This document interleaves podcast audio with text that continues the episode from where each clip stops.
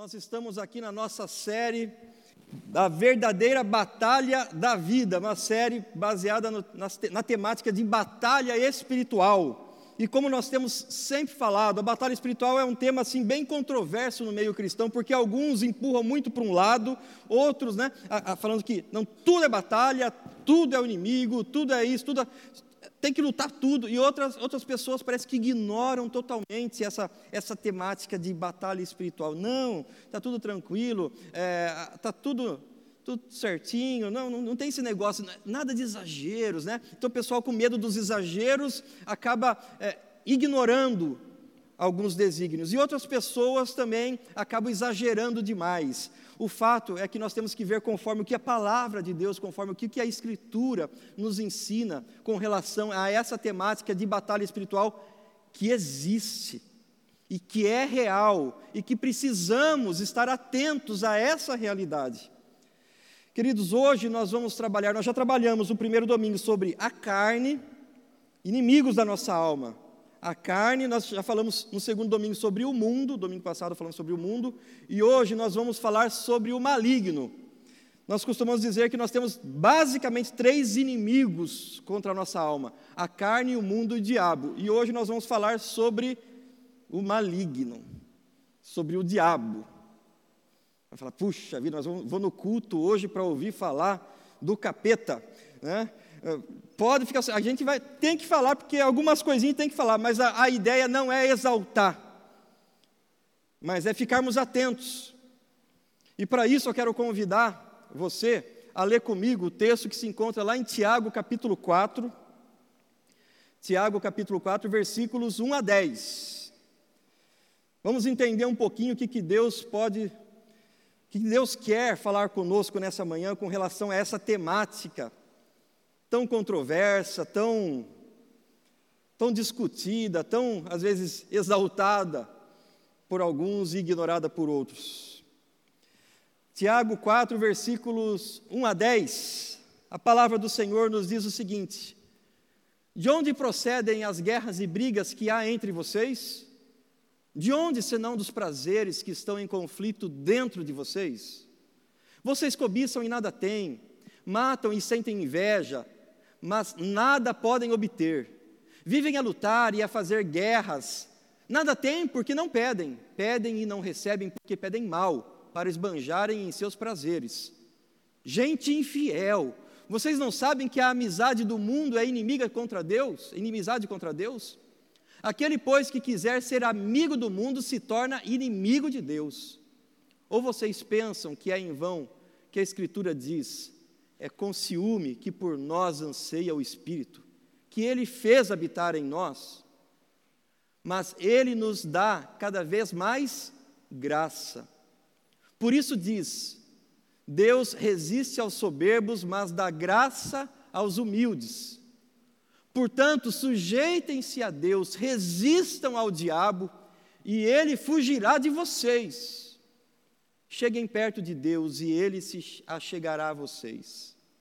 Reconheçam a sua miséria, lamentem e chorem, que o riso de vocês se transforme em pranto e que a alegria de vocês se transforme em tristeza. Humilhem-se diante do Senhor e Ele os exaltará. Vamos orar mais uma vez? Senhor, tua palavra foi lida aqui, Senhor. Nós sabemos, ó Deus, que existe uma batalha, uma guerra. E nós sabemos, ó Deus, que nessa batalha, muitas vezes o inimigo vem para roubar a palavra do Senhor, a semente que foi lançada no nosso coração.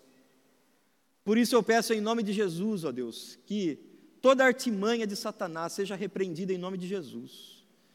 Ó Deus, e que todo dardo inflamado do maligno para nos distrair para nos tirar do foco, Deus, para perdermos o recado que o Senhor tem para cada um de nós aqui nessa manhã, caia por terra em nome de Jesus.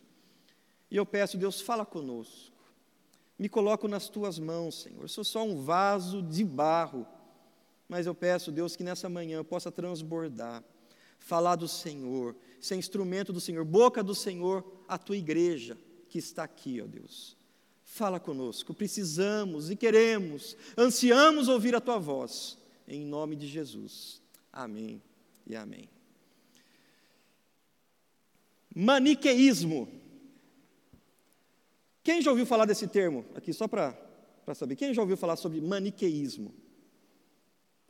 O maniqueísmo é, essa, é, uma, é uma doutrina, até vamos dizer assim, com fundo, um fundo religioso.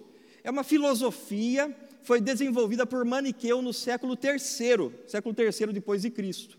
Mas na verdade ele pegou a base disso tudo, veio lá da, da, da Pérsia antiga lá da Pérsia Antiga, que é essa, essa ideia de duas forças antagônicas que lutam entre si.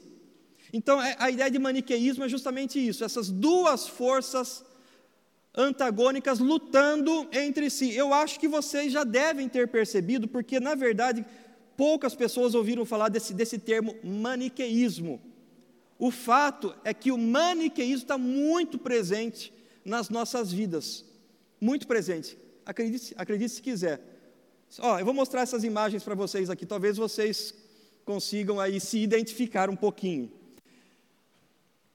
No livro ou no filme do O Senhor dos Anéis, de Tolkien, ou Star Wars, a saga Star Wars, de George Lucas, é, é muito comum vermos essa ideia de maniqueísmo. As duas forças, a força do bem e a força do mal. A força do mal parece que luta para tentar conquistar o mundo, a Terra-média, conquistar o universo. Igual no Star Wars, é o lado negro da força. É o lado negro. Então, está muito presente e nós muitas vezes trazemos essa ideia maniqueísta até, que é uma ideia herege, tá? É, Diga-se de passagem. É, essa ideia maniqueísta muitas vezes para a nossa vida com Deus, para a nossa espiritualidade. Como assim, Guilherme?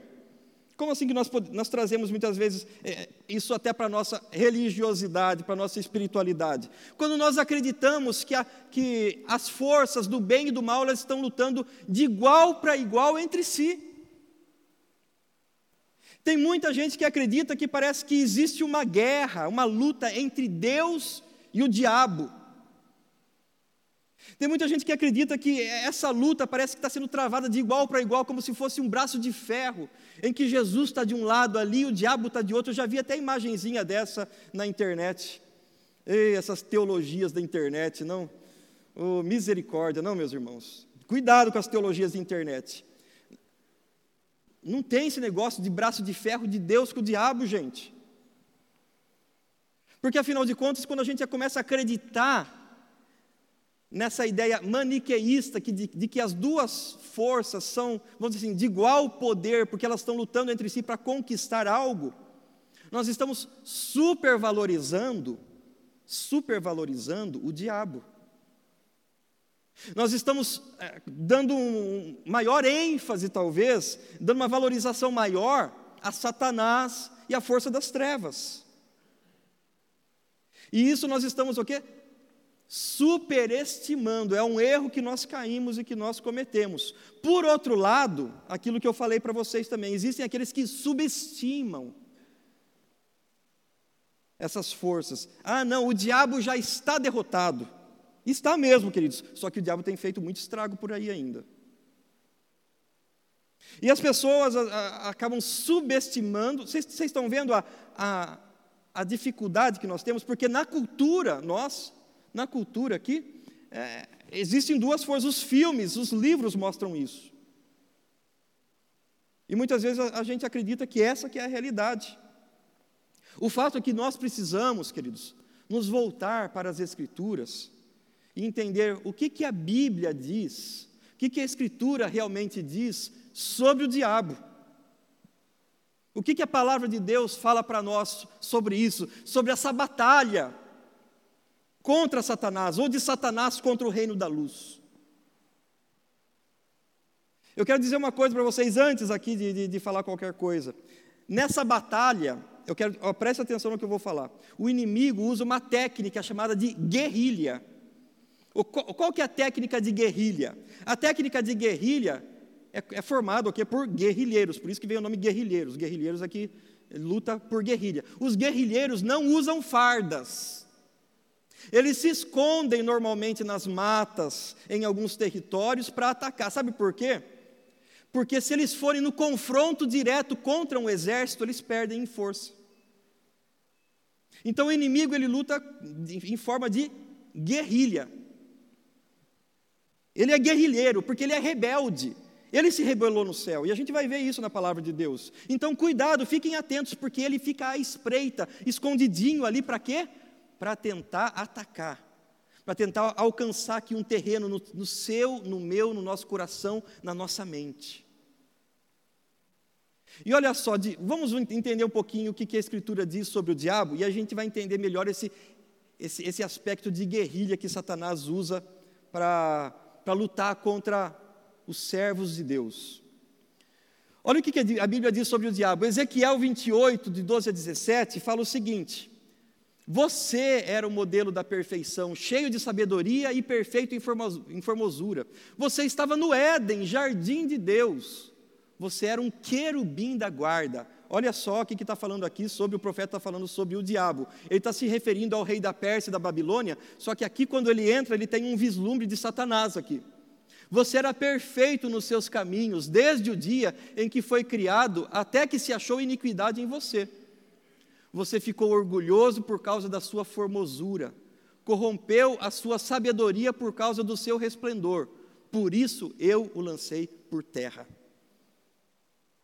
O que, que a Bíblia fala sobre o diabo? Aqui no Antigo Testamento, Ezequiel fala disso. Ele era um querubim, era um anjo de luz. Ele estava ali com Deus, quando, quando as coisas foram criadas, foi colocado no jardim. Foi colocado no jardim. Era um anjo tão, tão cheio de sabedoria, de, de glória, tão belo, formoso, que ele se envaideceu demais. E daí o que aconteceu? Deus o lançou por terra. Aí nesse texto, olha só o que nós podemos aprender, tirar de lição um pouquinho sobre o que a Escritura diz sobre o diabo. Ele era um anjo, mas ele caiu por causa do seu orgulho, vaidade e inveja. Cuidado quando nós deixamos o orgulho, vaidade e inveja tomar conta do nosso coração. Sabe por quê? Porque isso foi o que ocupou o coração de Satanás.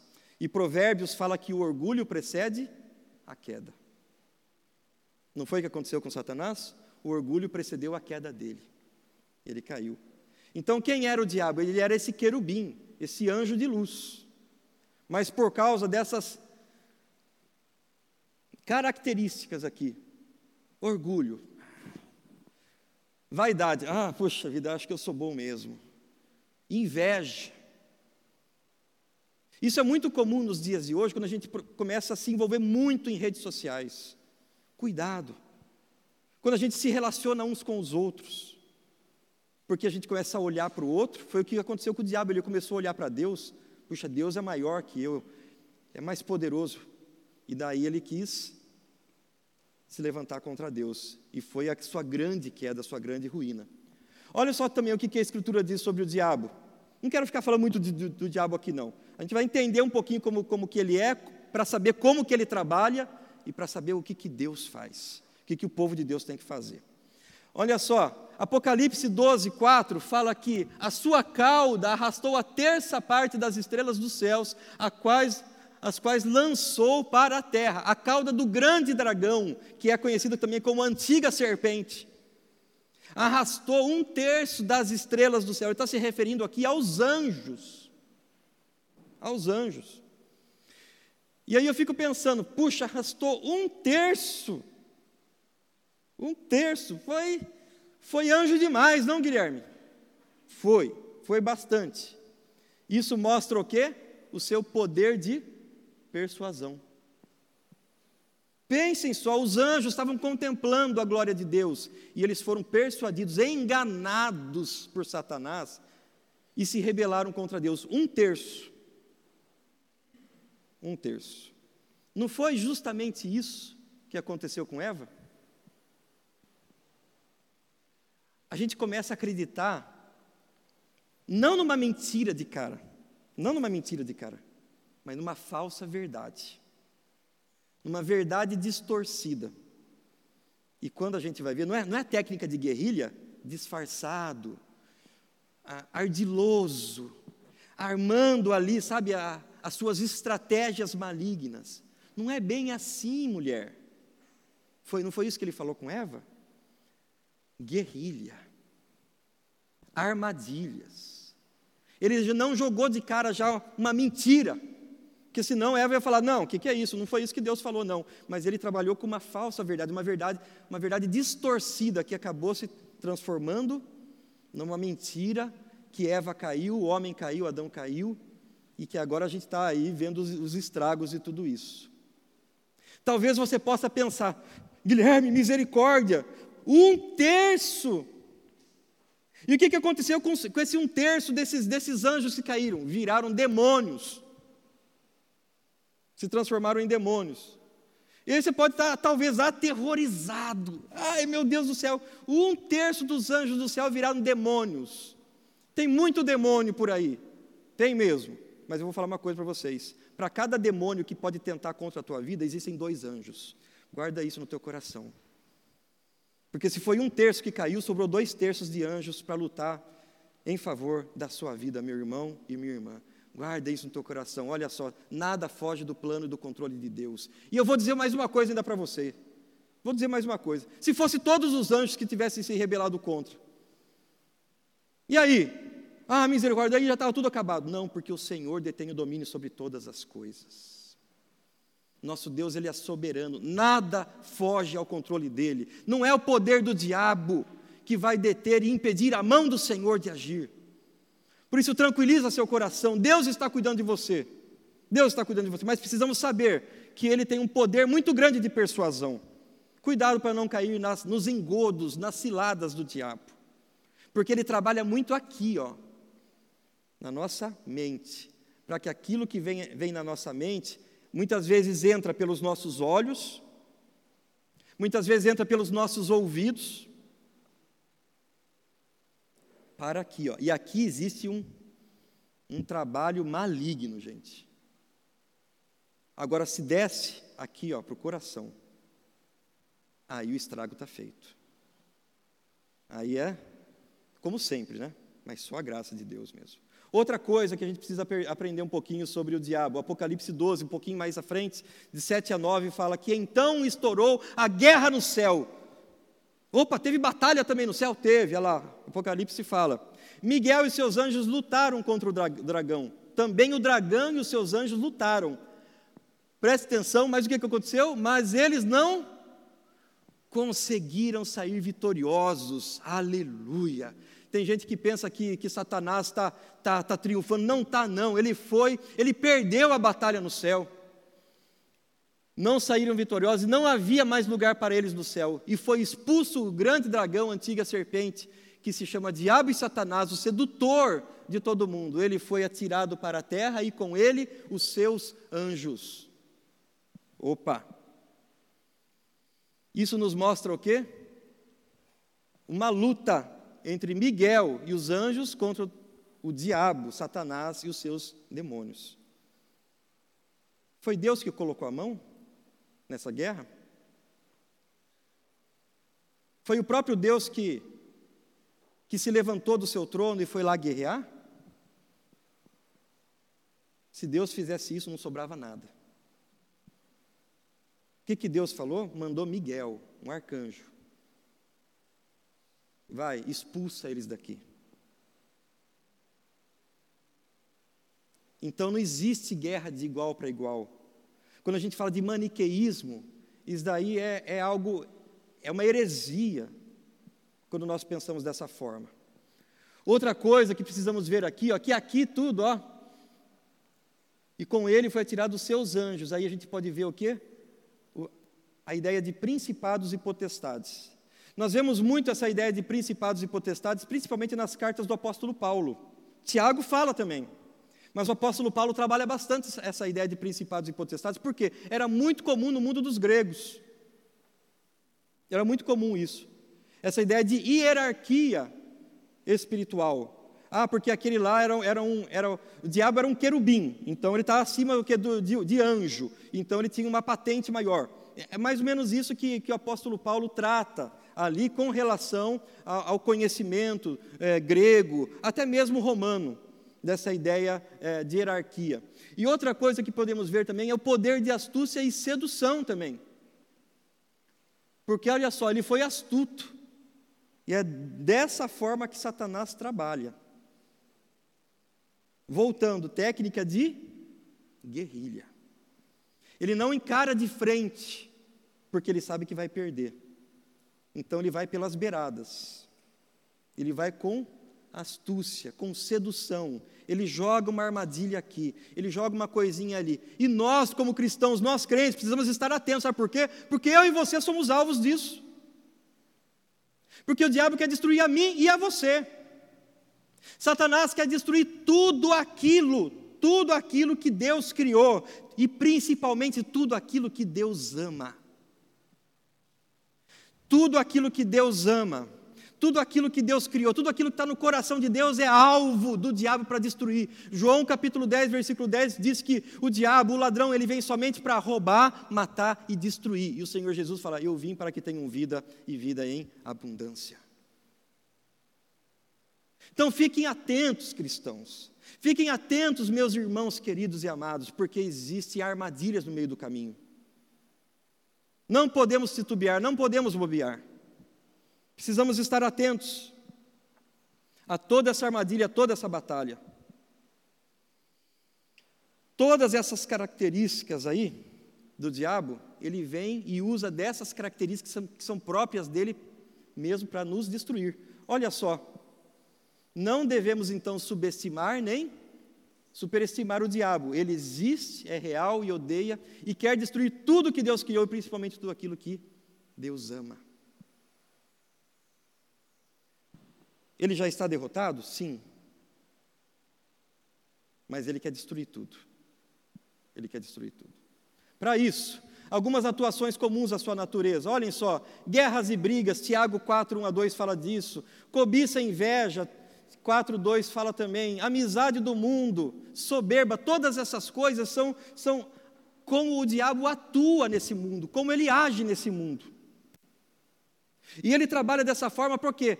Para tentar separar, para tentar dividir. O que é guerra? O que são brigas? Se não é divisão. O diabo não gosta de nada que é unido, nada que é junto. Porque ele tem raiva da trindade, Deus é uma trindade santa, aquela comunhão perfeita, e não quer que os crentes sejam unidos com Cristo. Ele quer te afastar de Deus, ele quer te afastar dos propósitos de Deus. Para isso, ele usa todas essas atuações que são muito comuns da, da sua natureza própria. Se a gente for olhar para esse texto, fala assim: puxa, mas não é tudo aquilo que o texto falou lá atrás? Justamente, é tudo aquilo que o texto falou lá atrás.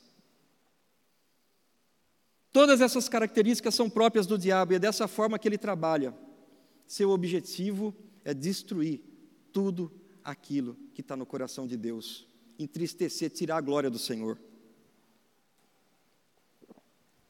E aí, queridos, eu quero caminhar para essa direção. Portanto, olha o que, que Tiago fala no capítulo 4, versículo 7. Portanto, diante de tudo isso, Diante de toda essa batalha, Tiago fala, portanto, ou assim, prestem atenção, o que vocês devem fazer agora? Sujeitem-se a Deus, resistam ao diabo, se aproximem de Deus, limpem as mãos, purifiquem o coração, se arrependam, sejam humildes, são atitudes, todos esses verbos aqui no original do texto aqui de, de Tiago 4, 7 a 10, todos esses verbos estão no modo imperativo. Isso significa que é uma ordem que, que Deus que, que Deus está dando para os seus filhos. Portanto, meus filhos, prestem atenção, como que vocês devem lutar essa batalha? Sujeitem-se a Deus. O que é se sujeitar a Deus? É obedecer a Deus. É obediência, gente. O que Deus fala, estejam atentos, se sujeitem a Ele, resistam ao diabo, não caiam nas suas armadilhas, nos seus enganos, naquilo que pode parecer bonitinho. Não ande na beiradinha do precipício fale assim: ah, não vou cair, mas é, tá, tá gostoso chegar aqui perto. Não chegue perto, porque o diabo é astuto. Resistam ao diabo, se aproximem de Deus. Não é só você ficar no seu canto, é buscar Deus. E aí eu faço uma pergunta para você: como você tem vivido a sua vida com Deus? Você tem buscado o Senhor dia após dia? Você pode chegar para mim e falar assim, mas pastor, eu estou vivendo uma luta tão grande na minha vida, parece que o diabo está dia após dia passando rasteira na minha vida. E eu pergunto para você: você tem se aproximado de Deus? Você tem seguido esses, esses conselhos aqui, essas, essas ordens, essas ordenanças de Deus? Obedecer ao Senhor, independente da circunstância, resistir firme ao diabo se aproximar de Deus, buscar a presença do Senhor, oração, leitura da palavra, viver perto do Senhor dia após dia. O, o, o quarto ponto aqui, ó, limpem as mãos. O que é limpar as mãos? É purificar as nossas atitudes, as nossas ações. É a gente mudar as nossas atitudes. E quando fala de purificar o coração, mudar as nossas motivações. O que, que tem motivado a tua vida? Precisamos, será que, purificar o coração? Por fim, ele fala: se arrependam e sejam humildes. Arrependimento, tão básico, tão elementar na vida cristã, mas muitas vezes tão ignorado, tão desprezado. Parece que a gente se acostuma a pecar, ah, Deus perdoa, Deus perdoa, mas falta o quê? Muitas vezes arrependimento. Quantas vezes você dobrou o seu joelho depois que você você sabe que você errou, que você cometeu um pecado, que você desagradou o coração de Deus? Quantas vezes você dobrou o seu joelho e falou: Senhor, me perdoa, Deus. Eu não queria entristecer o teu coração. Eu não quero estar longe do Senhor. Arrependimento. Eu poderia talvez aqui falar de Davi no Salmo 51, mas o tempo não nos permite. O fato é que Davi derramou, rasgou seu coração diante de Deus, sabe por quê? Porque o bem mais precioso que ele tinha é a presença de Deus com ele, a ação do Espírito Santo na sua vida. Ele não queria perder. Arrependimento. E humildade. O que é humildade, se não o, o contrário de vaidade e orgulho? Não foi aquilo que derrubou Satanás, o orgulho e a vaidade? Então o cristão tem que andar na contramão disso, viver vida humilde, vida humilde. Essas posturas são posturas para estarmos muito mais ligados a Jesus. Muitas vezes você pode até pensar assim: ah, então Guilherme, esses aqui são sete passos para vencer o diabo. Não, não são os sete passos para vencer o diabo. Ah, então isso aqui são as sete estratégias para a gente. Não, não são sete estratégias, nem sete passos para vencer nada, mas são sete posturas para nos aproximarmos de Deus. A ideia não é seguir esse passo, esse passo para vencer Satanás, mas a ideia é que todas essas, essas posturas que estão aqui, nesse, essas sete posturas que Tiago trata aqui, são posturas para nos aproximarmos cada vez mais de Deus, estarmos mais perto dEle, buscarmos mais a Tua presença Sabe por quê? Olha só o que diz aqui o versículo 5. É com ciúme que por nós anseia o Espírito. Bem no meio desse texto, Tiago trata ali das, das artimanhas de Satanás, depois ele trata do final, mas daqui bem no meio desse texto ele fala o quê? De relacionamento. Você quer vencer Satanás, não é os sete passos para vencer Satanás, é se relacionar com Deus é viver vida próxima de Deus, sabe por quê? Porque foi o Senhor Jesus que conquistou todas as coisas na cruz, por isso precisamos estar perto dEle, porque a vitória é dEle, e Ele concede isso a mim e a você. Por isso a vitória não está nas nossas atitudes, mas é em estarmos com Cristo, que é o vitorioso, que é o Senhor de todas as coisas. É com ciúme que por nós anseia o Espírito. Alguém pode ter ciúmes de uma outra pessoa que não está se relacionando com ninguém? Não tem como. O ciúme só existe quando alguém que você ama, quando alguém que você quer se relacionar, está se relacionando com outro. Por isso, precisamos deixar seguir esses passos para nos relacionarmos cada vez mais com Cristo. É relacionamento com Ele. É isso que nós precisamos. Porque é em Cristo, é em Cristo que Filipenses 2, 9 a 11 fala: Deus o exaltou sobremaneira e lhe deu o nome que está acima de todo nome, para que ao nome de Jesus se dobre todo o joelho nos céus, na terra e debaixo da terra, e toda língua confesse que Jesus Cristo é o Senhor, para a glória de Deus Pai. Deus exaltou sobre todo o joelho.